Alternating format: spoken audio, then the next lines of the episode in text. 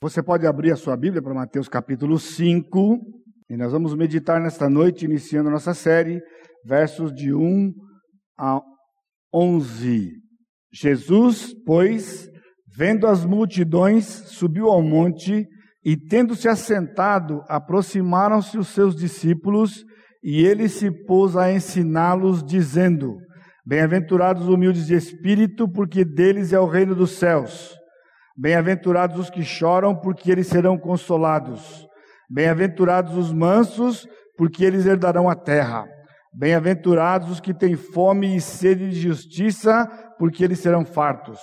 Bem-aventurados os misericordiosos, porque eles alcançarão misericórdia. Bem-aventurados os limpos de coração, porque eles verão a Deus. Bem-aventurados os pacificadores, porque eles serão chamados filhos de Deus. Bem-aventurados os que são perseguidos por causa da justiça, porque deles é o reino dos céus. E bem-aventurados sois vós quando vos injuriarem e perseguirem e mentindo disserem todo o mal contra vós por minha causa. Amém? Curva sua cabeça mais uma vez. Amado Deus, estamos diante do Senhor em adoração temos levantado as nossas vozes com lábios que foram purificados pelo sangue do Senhor Jesus Cristo, corações transformados de pecadores perdidos em verdadeiros adoradores que te adoram, ou te adoramos em espírito e em verdade. E agora, diante da tua palavra, nós queremos, como já foi pedido, ouvir a tua voz, que o Senhor ministre aos nossos corações, iniciando mais um ano e que esse ano seja como o Senhor tem feito até aqui, um ano de bênçãos para o teu povo e nos usando como instrumentos do Senhor no teu reino. E eu te bendigo e te louvo no precioso nome de Jesus, nosso Salvador. Amém, Senhor. E eu também saúdo com a graça e a paz os nossos irmãos internautas, né, que estão nos acompanhando através da internet. Quero aproveitar para agradecer aos irmãos, né, por este por esta oportunidade preciosa. Foram anos de espera, anos de, de desejo de que o Senhor também nos usasse além das nossas paredes, né, com o alcance da pregação da palavra do Senhor. O livro de Mateus foi uma das primeiras grandes das grandes bênçãos do Senhor para a nossa igreja aqui, depois que o Senhor me trouxe. Então, logo naqueles, naqueles primeiros anos, eu fiz uma exposição no livro de 1 João, na carta de 1 João, e em algum tempo depois eu fiz essa exposição no livro de Mateus.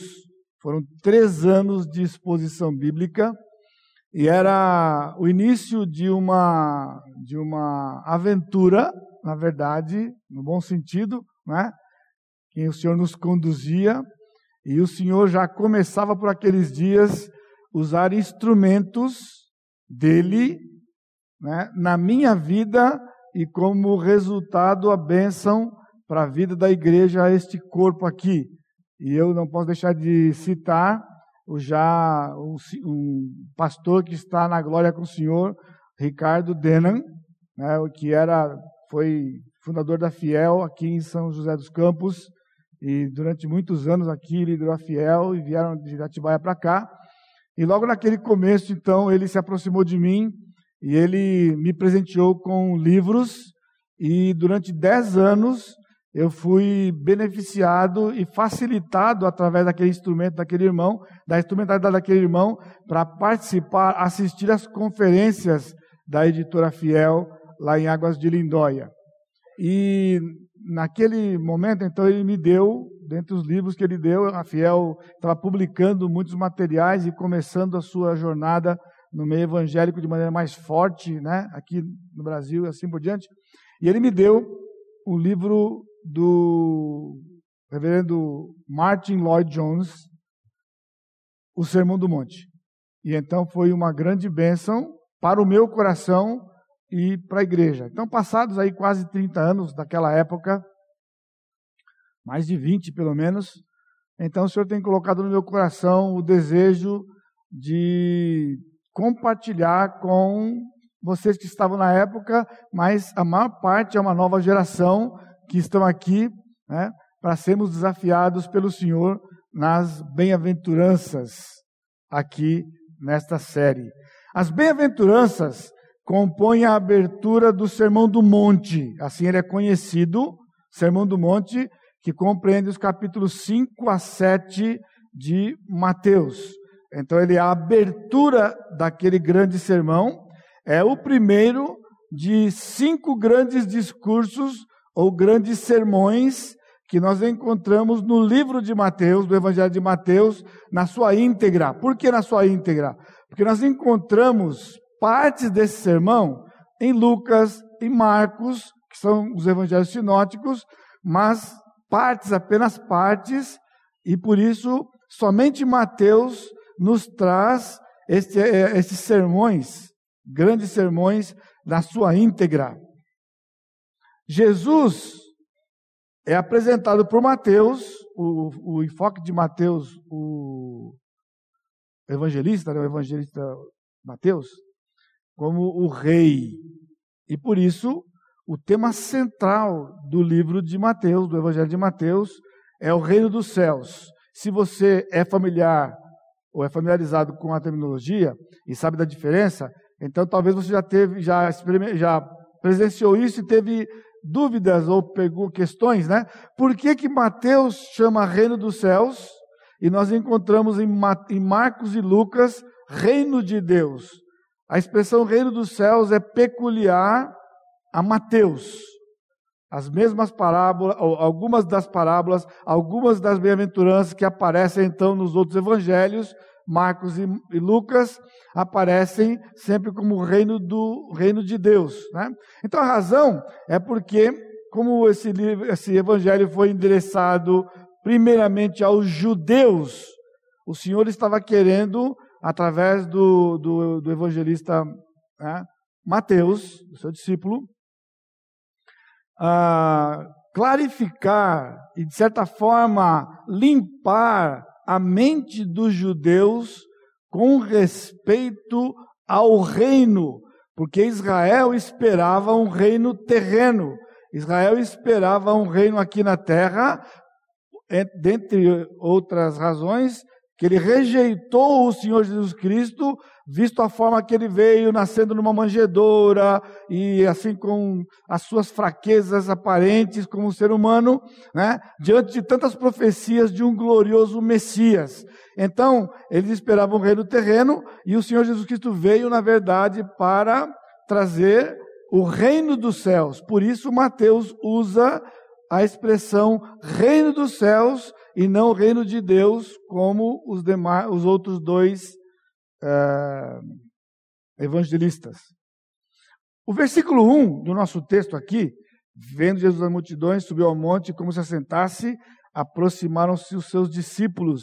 Então, o versículo 1 identifica para nós os ouvintes do sermão. É a primeira informação mais específica e fundamental para o seu nosso entendimento das bem-aventuranças. E se você for ler na sua casa e quiser estudar o sermão todo do monte, você precisa, como eu vou enfatizar ainda mais para frente, dessas informações das bem-aventuranças. Não foi um discurso proferido para as multidões. As multidões né, estavam ao redor do Senhor e quando ele fala aqui Sermão do Monte também, é interessante, em algumas versões antigas ele fala o Sermão da Montanha. Jesus não estava numa montanha.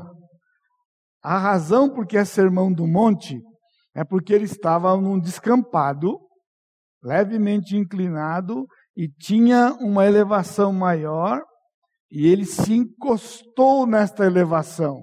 Ele se encostou ali, como diz o texto, né? Como se assentasse, ele se apoiou ali e aquilo formava como que um anfiteatro natural, de maneira que aquilo que ele falasse iria propagar pela própria natureza para toda aquela multidão. Porém, ele chama os seus discípulos para perto de si e começa a ensiná-los e começa então pelas bem-aventuranças. Aqui outra coisa interessante é quando ele diz aqui, vendo Jesus as multidões. Ele não estava simplesmente olhando para eles, olhando para aquele monte de pessoas, aqueles milhares de pessoas. Mateus usa um verbo especial no Novo Testamento, que não é um simples olhar. O Senhor estava olhando com um olhar profundo, porque aquilo que o Senhor enxergava trazia informações para a sua mente, de maneira que ele conhecia e ele ia transmitir para os seus discípulos aquilo que realmente o Senhor, que os seus discípulos necessitavam. Na verdade, ele via o íntimo das multidões e o íntimo dos seus discípulos e, consequentemente, a diferença que havia entre os discípulos e a multidão. Então, aproximaram-se os seus discípulos e ele passou a ensiná-los. Então, de certa forma, o sermão da montanha ou o sermão do monte, ele era um sermão evangelístico. Por quê?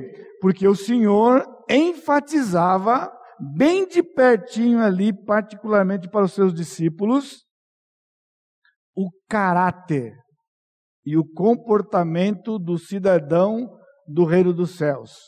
O reino não era um reino terreno, embora estivesse aqui na terra, era um reino dos céus que ia atingir primeiramente o coração dos seus discípulos, daqueles que pertenciam ao Senhor, para que então eles propagassem esse reino dos céus para todo o mundo, que era o plano original para com Israel.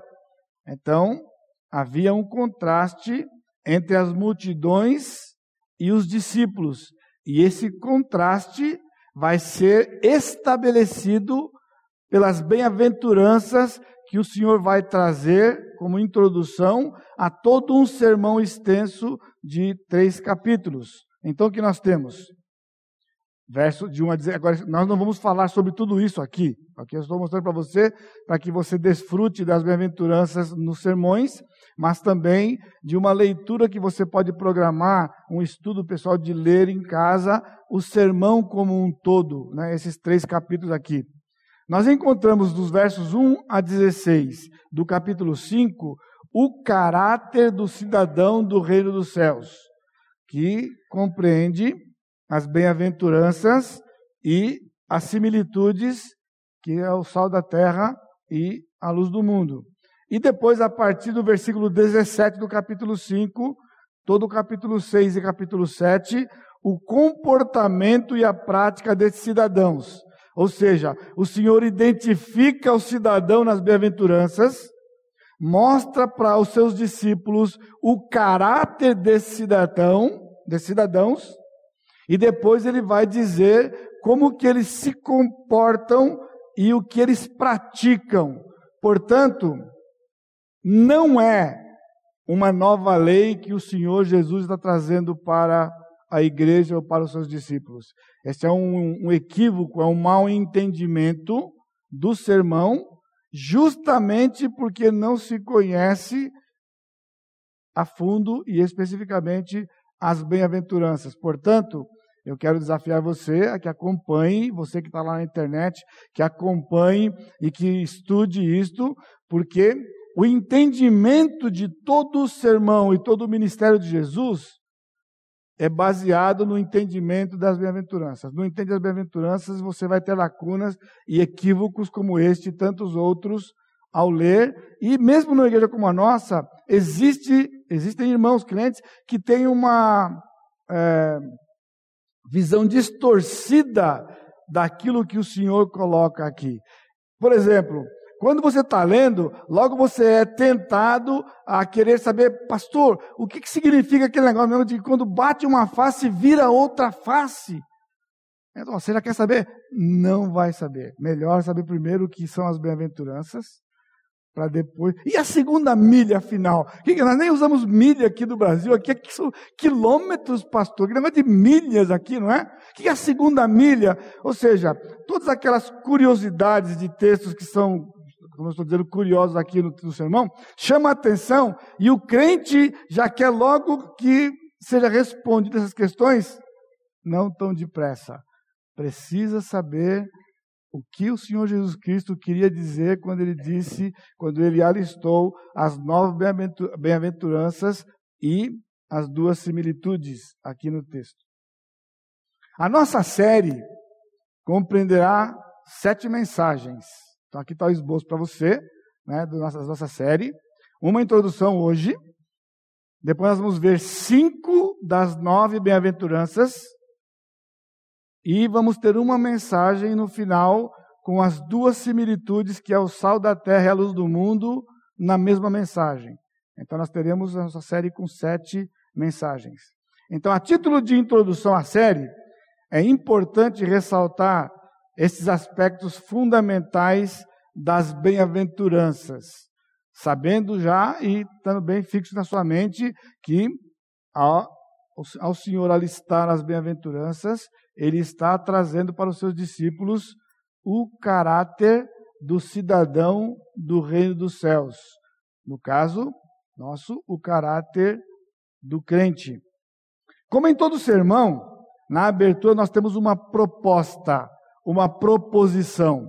Na verdade, as bem-aventuranças, elas funcionam nesse grande sermão do Senhor Jesus Cristo como a proposição do sermão. É onde ele traz o ponto mais importante e aí o restante do sermão ele vai explanar e expandir esta proposta essa proposição. Então, a proposição, depois a argumentação. Por isso, se você for para argumentação sem saber qual é a proposição, você vai mal entender e não vai poder desfrutar daquilo que está na argumentação.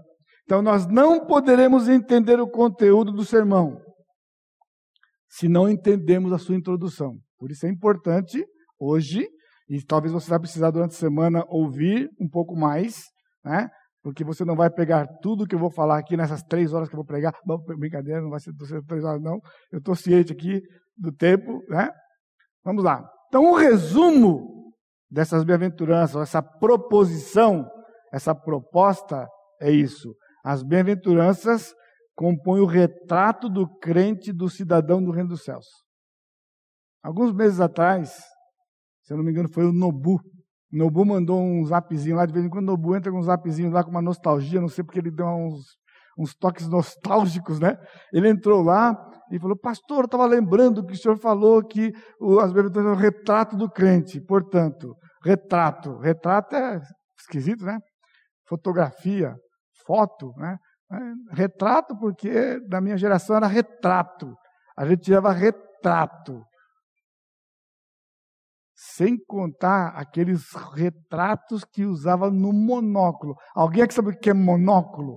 Alguém sabe o que é monóculo aqui? É, tá vendo? É só o pessoal da minha geração para trás. Ok, alguns atrás da minha geração para frente, mas perto da minha geração. Oi, Matias. Matias sabe o que é monóculo. Matias sabe o que é monóculo bem sabido. Fizemos uma, uma atividade, se eu não me engano, foi do Agrupo, na época, não foi? E era para trazer o álbum de casamento para poder fazer aquela programação toda. E aí tu sai o álbum de casamento, daqui a pouco chega o Matias com um saquinho. Eu falei, Matias, que é isso aqui? Pastor, meu álbum de casamento. Falei, seu álbum de casamento num saquinho plástico. Quando um saquinho cheio de monóculos lá, né? Então eu olhava o monóculo lá, e aí eu fui ver. Pessoal, e fiz uma tremenda descoberta vendo aqueles retratos que estavam naqueles monóculos. Eudinete, mulher de visão. Mulher de visão. Porque quando eu olhei aquele monóculo do Matias sentado numa moto, eu falei, Edinete pensou muito lá na frente, lá na frente mesmo, muito. Ok, retrato do cidadão do reino dos céus. Então, quatro aspectos para a nossa meditação. Primeiro aspecto de que as bem-aventuranças compõem o retrato do crente, do cidadão do reino dos céus, é que as bem-aventuranças descrevem o caráter espiritual do crente. Primeiro, as bem-aventuranças, quando você está lendo aqui, primeira coisa importante é saber que elas não foram colocadas aqui numa sequência casual, nem por Jesus, nem, nem muito menos Mateus narrou isso. Por que eu estou dizendo? Porque quando você abre Lucas, como ele só cita três, ele cita três escolhidas de qualquer forma. Por é, lógico, dirigido pelo Espírito, né? mas não na mesma sequência de Mateus. Lucas, quando faz aquilo. Então, por isso, é importante saber que quando Jesus pronunciou isto, e ele escolheu Mateus para colocar o sermão na íntegra, Mateus respeita a sequência que o Senhor Jesus Cristo colocou, porque é uma sequência lógica. Não se chora antes de se ser humilde de espírito. Se você pensa no, numa fotografia, no retrato, no jeitão do crente, né? ele não começa chorando. Né? E assim por diante. Né? O manso de espírito só é manso de espírito depois que ele chora e depois que ele é humilde de espírito. Então, não somente elas estão colocadas numa ordem lógica espiritualmente, mas elas se edificam umas sobre as outras, tendo como alicerce a humildade de espírito, e então choram a mansidão, e assim ele vai edificando esta, esta, essa, esse edifício.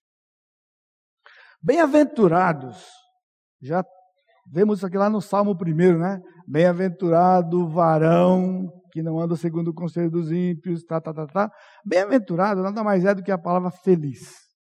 Mas veja, ele está falando que feliz, quem é feliz? Então, o Sacha fez bastante exercício conosco hoje de manhã, né?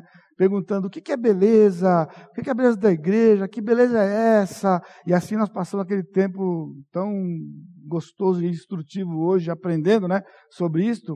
A mesma coisa é o fato com a questão da, da felicidade. O que é felicidade?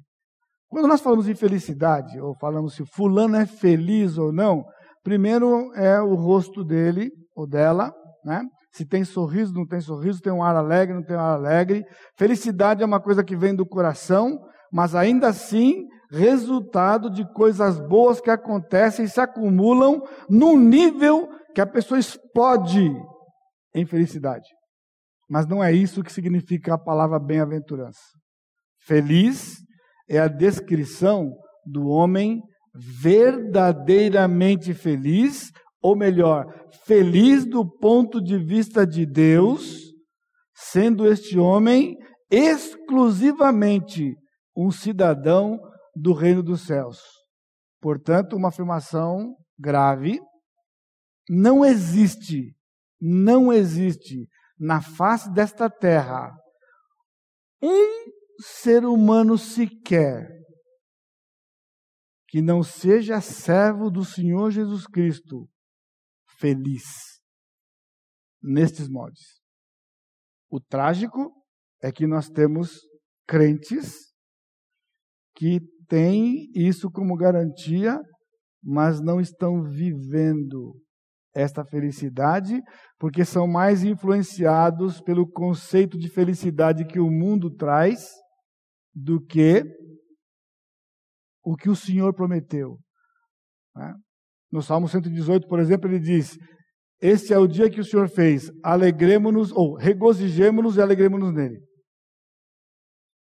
Por que ficamos tristes num dia X qualquer? Talvez você esteja triste aqui hoje à noite. Por quê? Se este é o dia que o Senhor fez, como está no Salmo, a exortação é regozijemos-nos e alegremos-nos nele. O que o Senhor Jesus diz é que não há um dia na vida de um crente que ele não tenha condições de regozijar-se, se alegrar. Então, quando não acontece, seja comigo, ou com você, ou conosco, porque nós não estamos pensando no regozijo na alegria, na felicidade que o Senhor promete na Sua palavra. Nós estamos vivendo, desfrutando daquilo que é puramente circunstancial. Então, se você está triste hoje à noite, tem uma razão, ou há algumas razões de sentar perto de você, você vai alistar. Então eu quero desafiar você hoje a mudar esse conceito do seu coração, pela graça do Senhor, na direção do Espírito. Então venha a sua palavra e peça esta graça do Espírito de viver de maneira a não viver como, uma, um, como resultado das circunstâncias, se elas são favoráveis ou desfavoráveis, mas viver como resultado do relacionamento de um Deus imutável de um Deus fiel, amoroso, de um Deus soberano, um Deus justo, e aí poder descrever aqui alguns dos atributos do Senhor. Isso é bem-aventurança.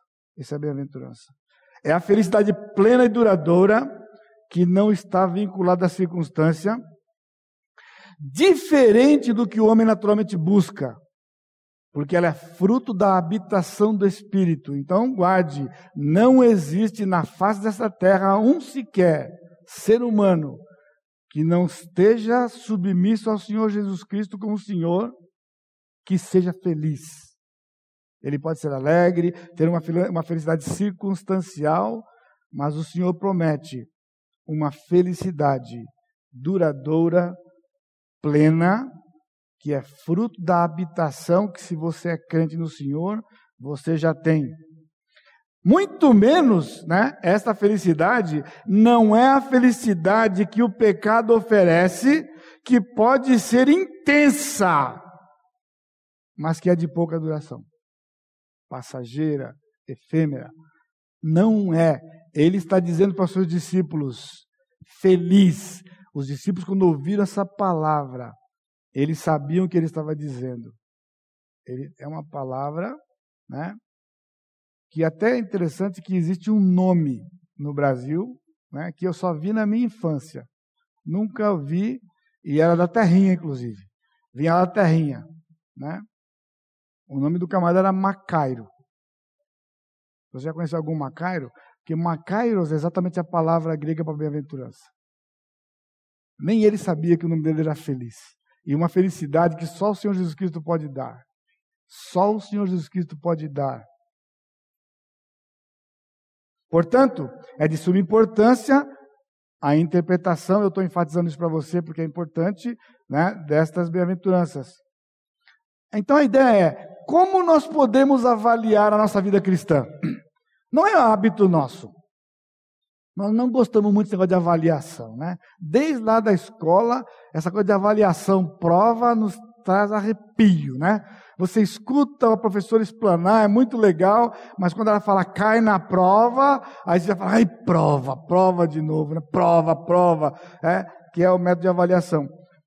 A ideia é quais são as características do verdadeiro crente? Você sabe? Você só saberá se você conhecer as bem-aventuranças. Portanto, não sabê-las de cor, você não saberá quais são as características do crente, consequentemente, você não as viverá e sofrerá por não vivê-las. E tenho dito, como dizia o falecido Jânio Quadro, né? Falava sempre dessa forma. Ficou conhecido por por frases tristes, inclusive, né? Porque quando o confrontaram certa vez porque ele bebia, e ele bebia em excesso, né? É conhecido na história isso, né? E aí perguntaram para ele por que ele bebia, né? Ele falou: bebo porque é líquido, porque se fosse sólido, comê-lo-ia. Ou seja, toda a sua eloquência. Né? Mas o fato é, eu desafio você a memorizar as bem-aventuranças. Por quê? Porque você terá à sua disposição todos os dias as características do verdadeiro crente, do verdadeiro cidadão do reino dos céus. Aí entra o meu temor. Olha lá, eu temo que muitos estejam no engano aqui nesta plateia Lá fora, até muito mais. Mas aqui dentro, estejam no engano, confiados numa decisão de terem aceitado a Cristo, sem que tenha realmente havido uma regeneração. Porque é muito comum perguntar-se isso. Você já tomou uma decisão por Jesus? A pessoa diz sim, já tomei. Muitos aqui, provavelmente. Sim, quando eu tinha 7, 8 anos de idade, tomei uma decisão por Jesus. Sim, com 7, 8 anos de idade. É possível? Sim, é possível. É possível. Mas não tão comum quanto o número de pessoas que dizem isso. Porque essa coisa de aceitar a Cristo num convite feito é uma, pode ser, uma grande cilada. Uma grande cilada. Porque, na verdade, quando nós estamos vendo o que o Senhor Jesus está dizendo para os seus discípulos, ele chamou seus discípulos, tirou-os da multidão, aquela milhares de pessoas, tirou-os para perto de si e começou a dizer para eles: Vocês vão me seguir? Então implica o seguinte: o cidadão do reino dos céus se parece com isso. E começa, bem-aventurados, humildes de espírito, porque diante dos céus. E ele começa a dizer para eles. Agora, você ouviu isso quando você tinha 7, 8 anos de idade? Talvez nem quando você tinha 15, 20, nem quando você tinha 30.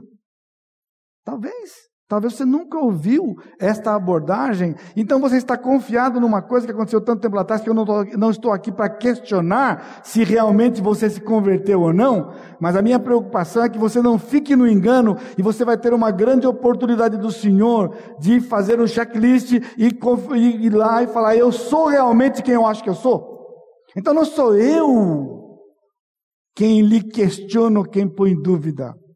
Como instrumento do Senhor, eu quero trazer para você a palavra, para que você venha para a palavra, olhe para a palavra e você confirme aquilo que realmente você é. Não é para dizer que você não é, mas que você confirme e seja de novas bases. Eu quero dizer para você porque 2019 está começando. E você pode também começar um novo momento na sua vida cristã. Eu não estou falando de você se converter de novo. Porque não existe converter de novo. Existe converter. Se você converter de novo, porque não era convertido. Então não é converter de novo. Nem tampouco batizar de novo. Ninguém batiza de novo. É, batiza. Toma banho. Mas batizar uma vez só.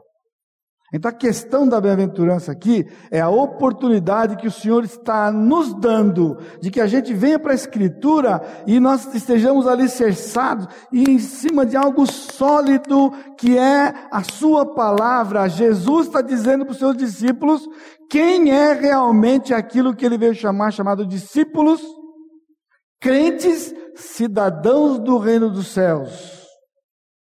Por isso, não fique naquela que um dia eu aceitei Cristo, porque Cristo é essa coisa de presente e cuidado. Né? Não é tipo, você quer Jesus? Você gostaria de receber Jesus? Não. Principalmente para criança. Né? Você mostra o diabo e Jesus para ela. Você acha que ela vai querer quem? Logicamente ela vai querer Jesus. E ela poderá ser induzida a ter uma vida de engano, porque um dia ela aceitou Jesus. E à medida que os anos vão se passando, não se consegue ver características de um verdadeiro cidadão do reino dos céus, mas está alicerçada numa decisão lá atrás. Por isso, não tenha medo você. Não tenha medo. Aqui é o lugar. Aqui é o lugar. Hoje é o dia de você fazer isso, porque depois, se você partir, já era. Já era. Aí não tem mais jeito. Está no engano, já era. Ok? Vamos lá. Segundo, descrevem aquilo que todo crente deveria ser. Aqui é algo importante para você. Principalmente na primeira que nós vamos ver semana que vem. Vai ser uma das cinco. Não podia ser diferente, porque se, estão, se são, está numa ordem lógica, eu não poderia falar nenhuma outra Eu posso deixar de falar alguma, não posso deixar de falar da primeira. Humilde. O que corre no meio dos crentes? Pastor, quando eu li essa parte, sempre toca o meu coração. Porque, olha, eu gostaria tanto de ser humilde de espírito, como Jesus disse assim. Eu almejo. Não. A bem-aventurança, ela não é uma virtude que, ou uma qualidade que alguém almeje, que o crente almeje.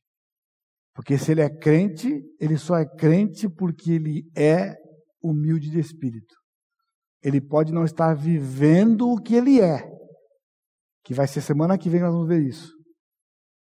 Mas se não é humilde de espírito, não é crente. Ponto e tenho dito. Simples assim. Não são virtudes ou qualidades serem buscadas por meus próprios. Ou seja, eu vou me exercitar. Então, eu vou me exercitar, eu vou fazer exercício, eu vou lutar, porque eu quero, por tudo, ser um humilde de espírito. Aí você pega um camarada que é ruim de chorar, né? Assim, ah, como eu admiro aquelas pessoas que choram, né? Como eu admiro o pastor João Pedro quando ele sobe lá na frente, que ele se derrama em lágrimas toda vez. Agora eu posso falar dele, né? Eu tenho ouvido, sabe o que eu tenho ouvido? Pastor, eu estou tão feliz que o senhor mudou, porque agora o senhor chora no púlpito. Acha que é engraçado? É? Acha que é engraçado? É? Bom, você está desavisado se você pensa assim. Porque mesmo quando supostamente eu era duro para chorar, as poucas vezes que eu chorei foi pregando. Então não podia ser surpresa para você de chorar pregando. Porque eu sempre chorei, sempre que chorei, chorei pregando porque as verdades do Senhor falam ao profundo do meu coração e elas me movem a chorar. Mas não é isso, não é esse tipo de choro porque a pessoa está emocionada, porque ela está fragilizada emocionalmente. Então não é algo que você fala, é pastor, o meu temperamento não é muito de chorar. Eu até preciso dar um jeito de mudar esse negócio para ver se eu choro um pouco mais. E o misericordioso então?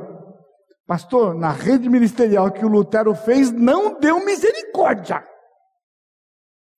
Não deu misericórdia? Sim, não deu o dom de misericórdia. Mas aqui ele não está falando do dom de misericórdia, de misericórdia. Ele diz o misericordioso. Misericordioso, ele qualifica, não é uma pessoa que simplesmente pratica obras de misericórdia. É o seu caráter de misericordioso. Então são qualidades indicativas, são características. Nós temos que viver, aperfeiçoar e desenvolver pela ação do Espírito Santo na sua graça para vivermos isto que o Senhor Jesus Cristo está dizendo que é o jeitão do cidadão do reino dos céus. Então são qualidades resultantes da justificação e da regeneração. Se você foi justificado, se você foi regenerado, se você está num processo de santificação pelo Espírito Santo, só está se estas virtudes forem vistas num nível ou noutro na sua vida. Mas se estiver ausente da sua vida, seja um sequer, fora. Está fora. Porque o Senhor Jesus está falando de algo que não é tipo de discípulo. É o seguinte, eu vou dar uma lista que vocês escolhem, tá bom? Ou então você vê aqui mais se adapta ao temperamento seu, como você nasceu, a sua personalidade. Não foi isso que ele está dizendo. Definitivamente não é isso. Elas foram dadas por Cristo como parâmetro de aferição. Esse é o jeitão do cidadão do reino dos céus. Portanto, nessas semanas, nessas sete semanas, Deus vai nos dar esta injeção de nos desafiar a vamos nos aferir, vamos colocar no cânon, na vara reta, no junco, a vara reta. Vamos colocar, não se conforme de ser como você é. Aliás, essa coisa que me entristece, sabia? Como pastor. Como pastor me entristece de acompanhar muitas vezes ovelhas que você não consegue, você ora, prega. Agora, eu só descanso porque é obra do Espírito. Porque essa coisa de a gente não consegue enxergar a mudança ou esse amadurecimento. O que, que é um amadurecimento cristão? Sabe o que é? Amadurecimento cristão não é você vir na igreja mais vezes do que você vem. Amadurecimento cristão não é você ler a Bíblia mais do que você lê. Amadurecimento cristão não é você fazer parte de mais ministério do que você faz, de agrupe. Tudo isso faz parte da vida da igreja. É dever do crente, é nosso dever, porque como nós hoje de manhã, nós somos um corpo. Nós não somos seres independentes, nós não fomos salvos para sermos independentes. Você não pode ser independente. E a bem-aventurança só vem para trazer para os seus discípulos. Não há independência. Há um corpo onde o que acontece neste corpo é de interesse de todo mundo. O que acontecia no meio dos discípulos era de interesse dos discípulos como um todo. Não tinha aquela você, você, você se vira porque todos eles eram discípulos de um mesmo Senhor e tinham todos eles um mesmo exemplo. Pense nisso comigo, meu irmão e irmão que está lá assistindo pela internet.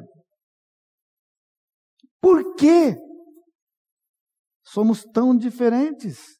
Eu não estou falando de diferença de, de, aparência, de diferença dos dons que nós temos, porque essa questão da, da, o jeito da vida cristã é tão variado desse jeito. Se temos um único Senhor, se temos uma única Escritura, se temos um único Espírito Santo, o que acontece?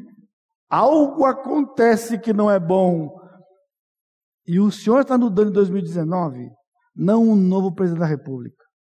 Está dando para nós, mais uma vez, uma oportunidade de olharmos para o Senhor Jesus Cristo, abrirmos o nosso ouvido e o nosso coração e nos curvarmos diante dele e colocarmos a nossa vida diante do Senhor, à luz da Escritura e buscar amadurecimento então, o que é o amadurecimento afinal? O amadurecimento é quando estas virtudes são mais evidentes do que elas têm sido. Naquelas que você tem pouco, tem que trabalhar mais. Naquelas que você tem mais, você precisa manter e caminhar. Se é alguma que você tenha plena, você vai ter que manter isto. Então, essa é maturidade. O que não pode é os anos vão se passando, vão se passando e nada acontece. Só tem uma possibilidade: se não pertence ao Senhor. Porque o Senhor é todo poderoso, tem um plano, tem o Espírito, tem a sua palavra, tem a comunidade, tem tudo para nos fazer amadurecer. Por isso eu repito, não fique fiado numa decisão que você tenha tomado, se você, ao ouvir essas mensagens e movido pelo Espírito, que é a nossa oração, é a minha oração, movido pelo Espírito, se você olhar para os dias da sua vida e você não vê mudança aí e desenvolvimento dessas características, não está tudo perdido. Renda-se aos pés do Senhor Jesus Cristo. Clame ao Senhor como Senhor da sua vida. E comece um processo, porque sem o Espírito Santo não dá. Não vai conseguir. Não vai conseguir. Isso aqui não é humano, não é exercício. Eu não vou dar exercício para casa para você de como que você vai ser um pouco mais limpo de coração.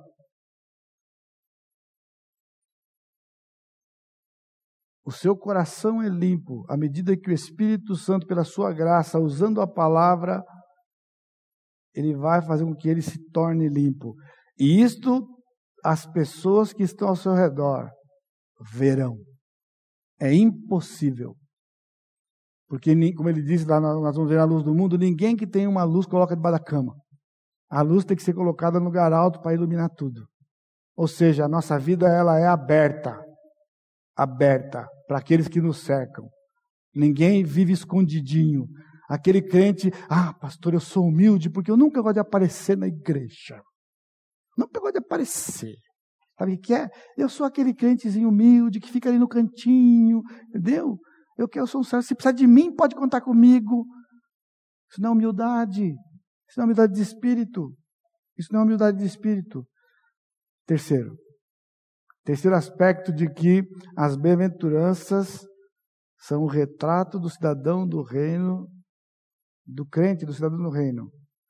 Todas elas devem ser manifestadas em todos os crentes. Embora haja intensidades diferentes de crente para crente, todas elas estão presentes. Quer ver? De maneira específica? Vá comigo para o texto mais uma vez. Versículo 3: Bem-aventurados humildes de espírito, porque deles. De quem? Deles. Deles quem? Os humildes de espírito. É o reino dos céus. E o reino dos céus tem um rei. Quem é o rei do reino dos céus? Deus, o Senhor Jesus Cristo. Portanto, se não é humilde de espírito, não tem o reino dos céus não tem o reino dos céus, não tem Cristo como rei. Então, você precisa, tem que ser humilde de espírito. Bem-aventurados que choram, porque serão consolados. Só o crente tem o verdadeiro consolo. Então, se você não chora, você não vai ser consolado. Sabe por quê? Porque não chorar é orgulho, é o oposto de humildade. A gente chora porque a gente reconhece a incapacidade, o desespero, e quem está desesperado não ri, chora. Então, quando ele chora, ele busca consolo no único lugar que há consolo, que é no Senhor Jesus Cristo, através do seu espírito. Portanto, se você não chora, não vai ser consolado, então não é crente. Não é crente. Portanto, todos os crentes têm que ter todas elas, ou todas elas são manifestadas em todos os crentes. Bem-aventurados que têm fome e sede de justiça, porque vão ser fartos. Você tem fome? Eu estava pensando nessa coisa da fome, sabe? Nós não conhecemos fome, pessoal. Essa é a grande verdade. Talvez um outro aqui, muito talvez. Porque aqui o que Jesus está dizendo não é estar com fome. Estar com fome significa que você acorda com fome. Aí você toma o café. E aí então, passado daí umas duas, três horas, e para os famintos, meia hora. Você está com fome de novo. Aí você vai lá e come outra vez. Você almoça. Passou um tempo à tarde. Paulista, os paulistanos né, na capital tem essa coisa de tomar o café da tarde. Três e meia, quatro horas, tem que ter café. Café com pão, é não sei o que, não sei o que. Quando vai lá, sempre tem café. Na minha casa, Vou arrumar para a dona Lia, né? Você pode bater que é certo. Todo dia, tarde, toda tarde, três, meia, quatro, a dona Lia tem café na mesa para tomar. Porque isso é coisa de, de, coisa de paulista, paulistano, lá da capital. Aí depois à noite você come. Ou seja, não é isso que ele está dizendo. Fome. A pergunta agora é: você já passou fome? Porque se você tem fome, ou se você está com fome, vê a diferença? Estar com fome ou tem fome? Se você está com fome, um Big Mac resolve o seu problema. Você vai pensar em coisas. Nós somos, nós somos assim. A gente está com fome e se dá o luxo de escolher a comida que a gente come. Isso não é ter fome, pessoal. Ter fome acabou que não tem nada. Então está roncando aqui, Porque ele não está enxergando, ele não está pensando de pagar trinta e tantos reais para comer um Big Mac. Se você oferecer para o cidadão um ovo, ele vai comer, os olhos vão gaiar para fora, ele vai comer o ovo com os olhos primeiro, e depois ele vai devorar o ovo. Porque está, o que nós conhecemos na verdade, faminto. Faminto, é isso que ele está dizendo aqui. Fome. Então, quando você está com fome, você fala, ah, estou com vontade de comer um macarrão. Você não está com fome. Porque você está escolhendo o que você vai comer. Porque Jesus disse: quem tem fome e sede de justiça. Se você tem sede de Coca-Cola, você não tem sede. Está cheio aqui dentro. Ó. Olha os olhos de vocês aqui, ó. Zzz, zzz. Olha os Coca-Coleiros aí, ó. Coca-Coleiro. Quem está com sede só mata a sede com água. Água, que é o refrigerante de Deus. Não tem contraindicação nenhuma. Mas você prefere que tenha contraindicação. Você prefere. Mesmo que faz mal. Faz mal. Fome e sede de justiça. Então vai ser o quê? Vai ser farto. Então, se não tem fome e sede de justiça, não vai ser farto. Não vai ser farto porque não tem fome e sede de justiça. E o que, que é fome de justiça? Eu vou antecipar, porque você não vem, né? Outra vez? É querer estar mais perto do Senhor. Porque quem é a justiça? Só o Senhor Jesus Cristo. Então ele diz: você tem fome de uma coisa, não duas, uma coisa. Fome de estar mais perto do Senhor Jesus Cristo. Este é o seu desejo? Está mais perto de Jesus? Hoje você está com vontade de estar mais perto de Jesus do que você estava ontem, anteontem, antontontontonte e semana. É, não é, irmãos. Vamos confessar, não é a nossa realidade. Não é. Nós estamos satisfeitos com a migalha que nós temos de Jesus todo dia. Não por Ele, porque Ele é abundante. Mas nós nos alimentamos com tantas outras coisas que não temos fome e sede do, da justiça do Senhor Jesus Cristo. Não temos. Portanto, não é crente. Não é crente. Já falei da misericórdia, né? Não se pode ser humilde de espírito e não chorar. Na semana que vem, quando nós definirmos o que é ser humilde de espírito, você vai entender como ponto de partida para outra semana chorar. Porque quem entende e reconhece que é humilde de espírito não ri, chora. Chora. Ninguém pode chorar sem ter fome e sede de justiça. Estava saindo aqui hoje de manhã, Peguei o carro, manobrei o carro ali, saí, tá? Quando eu estou fazendo, saindo da portaria ali, que eu entrei para lá, eu vejo um gol preto fazendo uma manobra e voltando em sentido contrário. Ali, vó, né, já levantou, aconteceu alguma coisa, porque era o carro do Léo, Léo da Karina. Aí ele mandou, quando ele passou perto de mim, eu já abri o vidro e o que aconteceu? Não, a Clarinha está chorando, está com fome está com fome. Então a gente vai fazer o seguinte: vamos voltar, dar comida para ela primeiro e depois a gente vai para frente. Quem manda naquela casa? A Clarinha. Volta para trás, encosta, vai dar comida para ela. Só depois que ela estiver saciada, vai vocês comerem. Entendeu? Agora, por que, que ela chorou? Porque estava com fome. Você está entendendo? Porque o Senhor disse que nós temos que ser como uma criança? Porque a criança é assim. Ela chora porque está com fome. Se for birra, umas palmadas resolve. Agora, se está com fome. Então não chora se não tem fome. Está entendendo? O crente não chora se ele não tem fome. Então, se ele tem fome do Senhor Jesus Cristo, ele chora. O salmista almejava: Eu tenho sede do Senhor, eu quero mais. A gente olha para aquilo ali com toda admiração, não é? Como é bonito ver Davi dizendo que ele tinha sede de Deus. Salmo 42, né? Como as corças suspiram pelas correntes das águas, assim por ti, ó Deus, suspira minha alma. Eu tenho sede de Deus. Ah, que maravilha! Ó, oh, glória! Davi, né? Já está morto, ó. Faz tempo. Pessoal, a propósito, Davi morreu, viu? Davi, o rei Davi já morreu, faz tempo.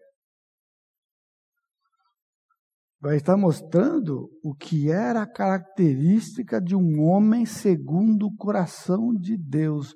Um homem segundo o coração de Deus. A mulher também, a propósito. Tem fome e sede de justiça.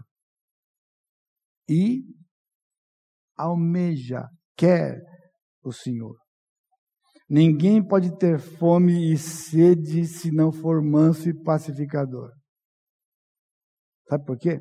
Se eu tenho fome e sede de justiça, se eu quero mais da presença, estar mais perto do Senhor Jesus Cristo, quem lembra da mensagem que o pastor João Pedro pregou aqui, a penúltima, não a última, a penúltima, quando ele fez uma exposição de Mateus capítulo 11, versículos de 28 a 30. Ele diz: Vinde a mim, os que estão cansados e correr sobrecarregados, eu vos aliviarei. Tomai sobre vós o meu jugo. Jugo é a canga. Então, o animal estava aqui, punha a canga e punha outro animal aqui. Amarrados na canga, vão ficar um do lado do outro todo o tempo. Todo o tempo. E Jesus disse: põe a canga para aprender o quê? Ser manso e humilde. Portanto, não vai ser manso e humilde se não tiver fome de justiça. Falar, Senhor, eu quero estar debaixo do seu jugo. Por quê? Porque eu quero ficar perto do Senhor, do seu lado o dia inteiro. O dia inteiro. Esse é o problema. A gente vai trabalhar e deixa Jesus em casa. Aí no trabalho é aquela lambança que está em casa. Não como Deus, mas na cabeça da gente, porque a gente acha que deixa ele em casa. Você acha que deixa ele em casa, mas não deixou. Mas vive como se ele tivesse ficado para trás. Não está do lado dele. Não está do lado do Senhor. Não há quem tenha sido alcançado pela misericórdia e não seja misericordioso. Portanto, quando ele diz bem-aventurados os misericordiosos, misericordioso nada mais, nada menos é a pessoa que foi alcançada pela misericórdia do Senhor. E só para você saber, ampassant, chega, misericórdia é o atributo de Deus para com o miserável. Se você não tiver miseria, se você não estiver miserável, você não precisa de misericórdia. Porque nós virou chavão. Oh Senhor, eu preciso da tua misericórdia. Precisa nada. Porque você só vai precisar se você for miserável. Mas você não está achando que você é miserável. Você não acha que você é miserável. E sabe que é miserável? E lá no Nordeste, na Bahia, miserável. Sabe o que é miserável? Miserável com todo respeito ao povo da terrinha, porque eu sou descendente da terrinha, por isso eu posso falar, não estou zombando de ninguém, eu estou dizendo aquilo que eu vivi a vida inteira. Sabe o que é o miserável? Miserável é humilde de espírito, porque o miserável vive na miséria, não tem nada. Agora, eu antecipo para você, para você vir no domingo que vem, miserável daqui da Bíblia. E o pobre de espírito não é o miserável brasileiro. Porque o miserável brasileiro tem TV a cores, em cores. O miserável brasileiro, muitos deles têm carro. Reclamam da miséria, mas não vivem na miséria. Nós não sabemos o que é miséria, pessoal. Para saber, a gente tem que ir lá para a África, né? Aí vai lá para a África, aqueles menininhos que não, não cortam o coração, aquele que você conta as costelinhas dele. Aí você fala, oh, aquilo é miséria. Então Jesus diz que aquilo espiritualmente. Então, quando alguém é aquilo espiritualmente, não tem ponto de correr. Só o Senhor Jesus Cristo, pela sua graça, para tirá-lo daquela situação. Então, alguém que foi tirado, como não ter misericórdia de pessoas? Como não ser sensível às pessoas? porque não foi alcançado pela graça, portanto, não é crente. Não é crente. E ele diz que os limpos de coração, no versículo 8, verão a Deus. Classe. Quem verá o Senhor? O crente. O crente. O crente verá o Senhor. Portanto, ele diz que só verá o Senhor quem for limpo de mão, quem for limpo de coração. Está entendendo? O que Jesus está dizendo para os seus discípulos? O limpo de coração vai ver o Senhor. Então, se você vai ver o Senhor, você tem que ser limpo de coração. Se não for limpo de coração, não é crente. Não é crente. E assim todos eles, todos eles aqui. Portanto, isso não é uma coisa que, ah, pastor, eu tenho dois ou três, mas não tenho os outros. Ah, eu tenho seis dos nove. Ah, eu tenho cinco, eu tenho quatro. Vamos tirar para o ímpar. Não é isso, pessoal. Se não tem os nove, está fora. Agora, de novo, há intensidades diferentes, porque esse é o campo do desenvolvimento, é o campo do amadurecimento. Nunca seremos maduros aqui nessa terra. Estamos num processo de amadurecimento. Portanto, à medida que o tempo passa, aquilo que temos menos, temos que ter mais. Estamos crescendo espiritualmente à luz do Senhor Jesus Cristo. À luz do Senhor Jesus Cristo. Embora haja semelhanças, como já disse anteriormente, não é uma questão de temperamento. Sempre que eu falo do manso, do manso, né? Quem lembra aqui daquela época, desde aqueles anos atrás, vocês lembram do Rabelo? Né? Pessoa fala assim, ah, pastor, como eu queria ser que nem o Rabelo, porque o Rabelo falava baixinho, né? Falava tão, ah, eu queria tanto ser que nem o Rabelo, eu queria ser manso que nem o Rabelo. Não, o Rabelo era assim porque era o temperamento dele. Não estou dizendo que ele não era manso espiritualmente. Eu estou dizendo que aquilo que chamava atenção quando você comentava era o fato de que ele era e você é todo explosivo. Então você queria ser que nem ele. Não é? Mas a propósito, quem era o varão mais manso da terra? Moisés. Lembra da ilustração? Imagina Moisés conduzindo dois milhões de pessoas pelo deserto. Irmãos, por favor, vamos todos caminhar para lá. Crianças, não subam aí, por favor. Ele era manso. Não. Bom, foi esse Moisés que matou o egípcio, não esquece disso lá, né? Porque brigou com outro, foi lá, matou e colocou, escondeu na areia. Esse era Moisés. Agora, por que Moisés era o homem mais manso da terra? Porque quando a sua irmã o advertiu porque estava casando com uma mulher de pele escura, Moisés simplesmente não disse absolutamente nada. Isso é mansidão. Ele não reivindicou seus direitos. Como seria então fazer isto?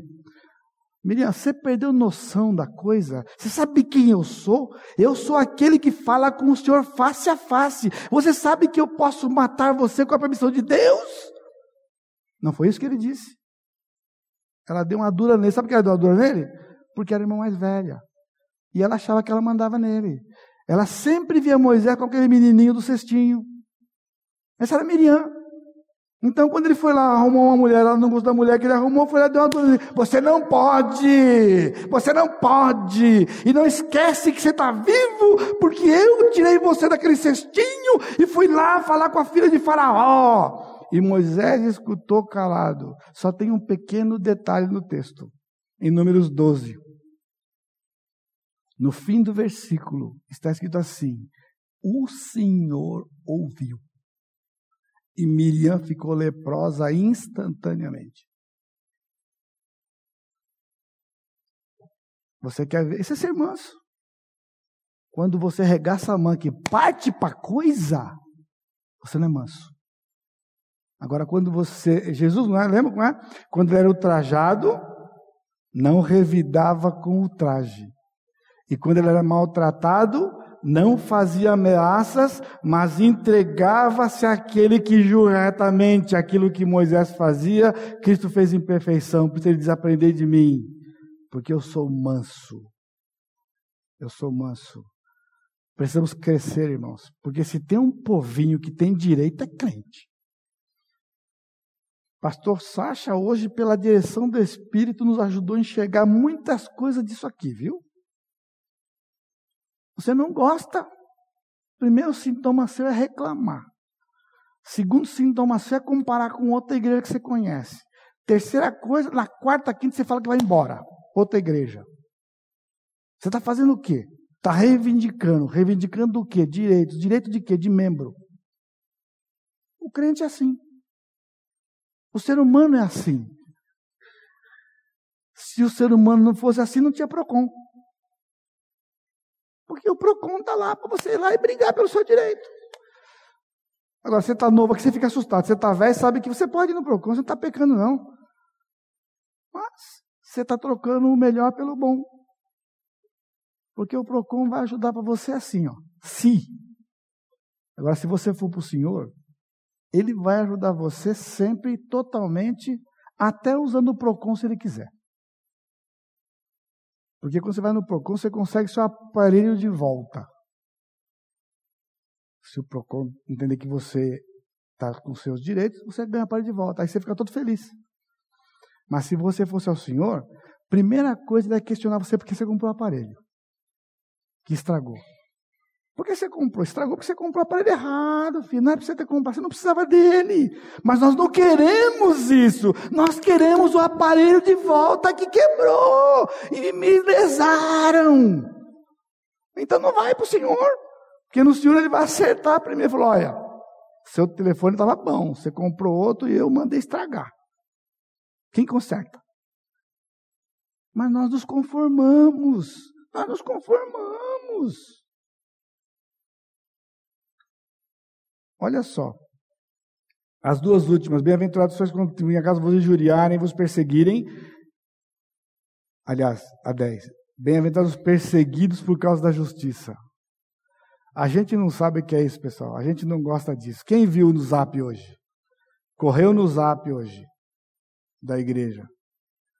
Um pedido de oração pelas igrejas de Fortaleza.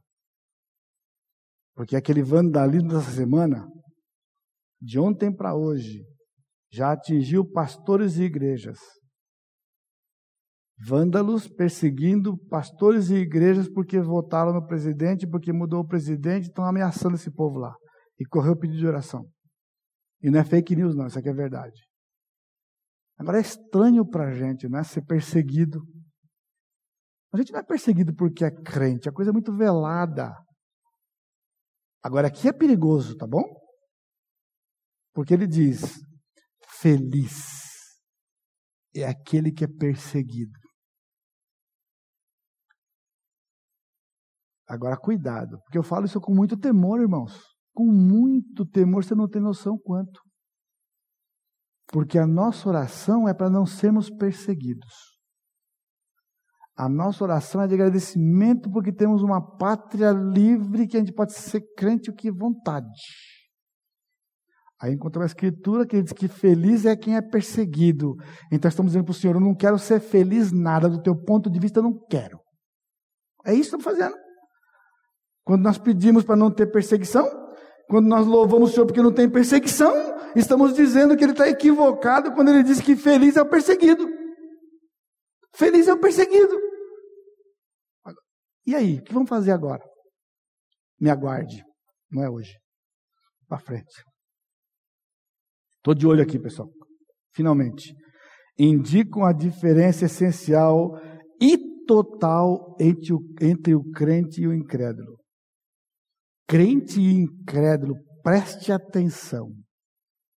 Não são parecidos, são totalmente diferentes em várias coisas. Primeiro, diferente ao que eles admiram. O que o crente admira é diferente do que o descrente admira. O que o crente admira? A humildade. Se você entendeu o que é humilde de espírito, Você vai admirar isto, vai lutar por isso e vai desenvolver isso na sua vida cristã como uma característica do crente. Agora, o que que o incrédulo admira? Autossuficiência e autocontrole. Ser humilde é dizer eu não sou capaz. Eu preciso de Jesus. O incrédulo diz: Que Jesus que nada, eu sou mais eu. Eu sou mais eu. Eu sou eu e o boi no lambe. Isso aqui é da minha época de infância, você não sabe o que é isso aqui não, mas não tem problema, não tem problema. A diferença no que eles buscam. O que o crente busca? O crente, como vimos há pouco, segundo o Senhor Jesus Cristo, tem fome e sede de justiça. O crente busca o relacionamento com Deus. Portanto, saia daqui hoje à noite com isso na sua mente. Você precisa buscar mais relacionamento com o Senhor. Menos de alguma coisa, mas mais relacionamento com o Senhor. Menos televisão, mais relacionamento com o Senhor. Fiquei chocado, mas impactado, lendo recentemente um dos livros do Dr. John Piper. O pessoal não gostou, porque ele foi com o pé na goela da televisão. Ele diz: o pessoal diz que no mundo moderno você não consegue ficar sem. Ele disse no testemunho dele: criei cinco filhos e nunca tivemos televisão a não ser durante três anos, quando ele foi para a Alemanha fazer o doutorado dele, e lá ele usava a televisão para aprender alemão. Três anos de uma vida inteira, criando cinco filhos. Tenta imaginar como se faz para criar filhos sem televisão. Já começa aqui hoje. Nós sentamos essa semana no elevador, tinha um menino desse tamanho que aqui assim, ó, no elevador com a gente que ele tinha na mão um smartphone, jogando o joguinho. A criancinha hoje com dois anos de idade come com o bichinho na mão, lá na, na, na, mesa. Senão não come. Para distrair, uma garfada, arranca para ver. Já começa aqui. Agora você imagina, tempo você gasta a televisão durante a semana? Depois você compara quanto tempo você gasta com as coisas de Deus durante a semana. É só isso, é um teste, pessoal, é um teste. Não estou te culpando, não estou te recriminando, não estou nada. Não estou nada. Eu sou igual a você. Eu tive que tomar uma decisão na minha vida. Eu só vou assistir televisão depois, primeiro, primeiro detalhe, depois de ter tempo com Deus. E segundo, nunca mais do que o tempo que eu tive com Deus. Então, se for o dia atribulado, eu tive pouco tempo com Deus, então não tem televisão. É zero televisão. Então, se eu conseguir ficar duas horas com Deus, posso assistir um coisa de uma hora. Uma hora e dez minutinhos. Porque se eu tiver assistido duas horas, é covardia, né? Duas horas para Deus, duas horas para televisão, é, empatado. Pessoal, não dá, não vai dar na cabeça um negócio desse. Aí você fala, nossa, o pastor está atacado hoje, voltou atacado em 2019, né? É assim que vai ser as bem-aventuranças. Não vem o domingo que vem. Sinto muito. Eu só posso sentir. Só posso sentir. Posso fazer mais nada, a não ser sentir orar. O que, que o incrédulo busca? Dinheiro, posição social, realização e fama. Agora você percebeu que eu falei incrédulo, né? Mas o crente procura tudo isso aqui. Por isso precisa desenvolver as bem-aventuranças. Por isso. Porque está vivendo como incrédulo, buscando dinheiro, posição social, realização e fama. Aquele papo do sonho de consumo, já viu? Crente com sonho de consumo. Qual é o seu sonho de consumo? Meu sonho de consumo? Que sonho de consumo, pessoal? Eu nunca vi até hoje alguém falar que o consumo dele é mais de Jesus. O sonho de consumo dele, porque se ele falar, ele vai ser zombado e vão falar que ele é hipócrita. Hipócrita. Por Porque sonho de consumo significa bens, significa estabilidade, significa. Isso é bem de consumo, que é aquilo que é aquilo que você mais almeja na sua vida. Jesus disse para os seus discípulos que a felicidade viria dessas coisas aqui. Nós vamos ter que tomar uma decisão hoje à noite. São diferentes do que fazem. O crente é um peregrino. Falamos sobre isso hoje de manhã, foi, Sasha? O crente é um peregrino. Não vive para este mundo. O incrédulo desfruta da vida aqui porque a única que ele conhece. Já parou para pensar nisso? Palavras do Dr. Martin Lloyd Jones. O, o incrédulo, ele desfruta de cada milímetro e cada segundinho dessa vida, porque é tudo que ele vai poder desfrutar em toda a existência deles. Agora, o crente é um peregrino aqui, a nossa pata está no céu, tem características. Agora, nós estamos vivendo assim? Não, a gente gosta daqui da terra. Nós gostamos daqui, pessoal. Aqui é bom demais. Como tem coisa boa nesse lugar. Como tem. Não estou dizendo que é errado você fazer isso. Você está entendendo ou não? Não está, né? Eu estou dizendo que são prioridades. Está tudo confuso na vida do crente hoje. O crente é mundano. O crente é mundano. Estamos longe dessa coisa da aventurança, pessoal. Essa é a verdade. O mundo está dentro de nós. E enfiamos nos filhos. E agora nos netos. Porque eu vou fazer uns astrais qualquer dia lá em casa. Vou fazer uns astrais ainda. Essa semana eu já fiz parte, mas foi boa, foi boa, não foi? Jantamos uma noite essa semana aqui. E aproveitamos o tempo que estávamos jantando lá para dar uma geral sobre disciplina para meus filhos com respeito aos meus netos. Perguntas, respostas, dialogamos. Foi fantástico, não foi? Não foi gostoso? Comida gostosa e mais ainda do que isso, falamos sobre coisas edificantes. A preocupação de se obedecer à palavra de Deus na disciplina dos filhos. Por quê?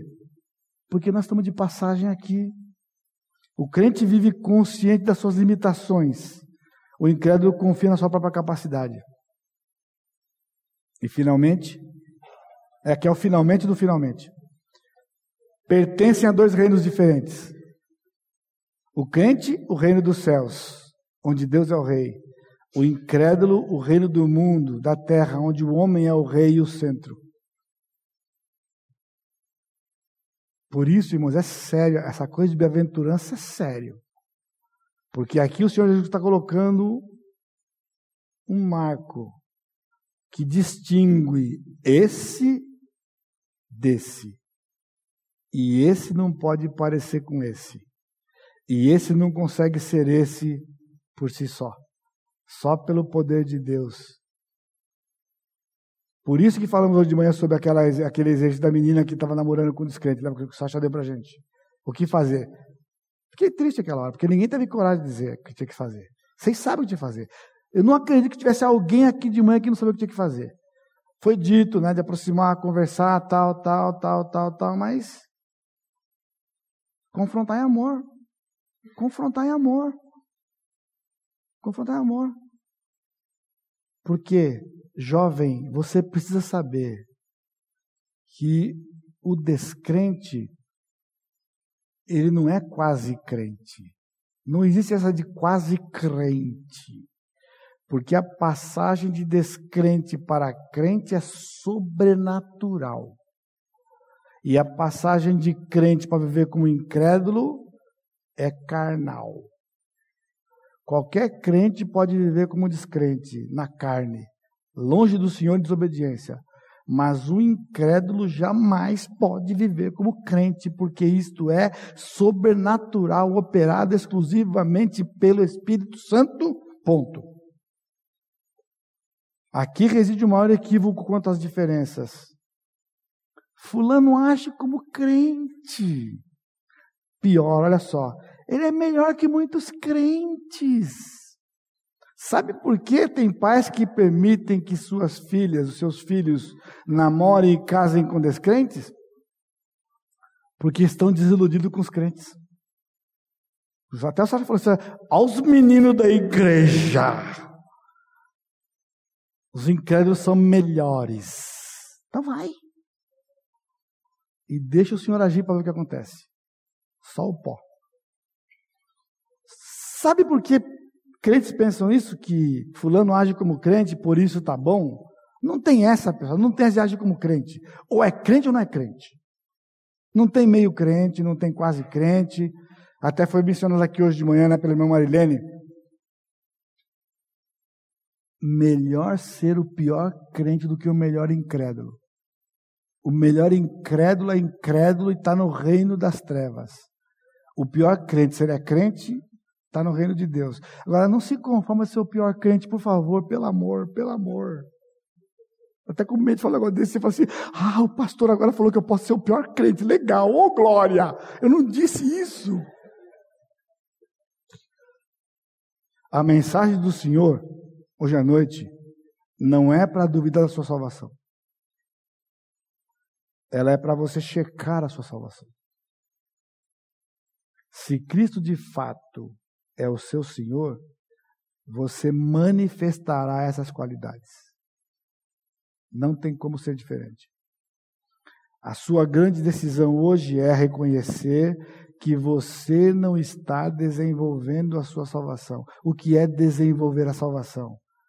É desenvolver essas características para que eu as tenha mais e mais visível para a glória do Senhor. Portanto, sua tarefa, confesse, busque a graça a cada dia, dependa dela e lute como um fiel combatente que não se envolve com as coisas deste mundo. Esse é o desejo do apóstolo Paulo para Timóteo. Simples como isso.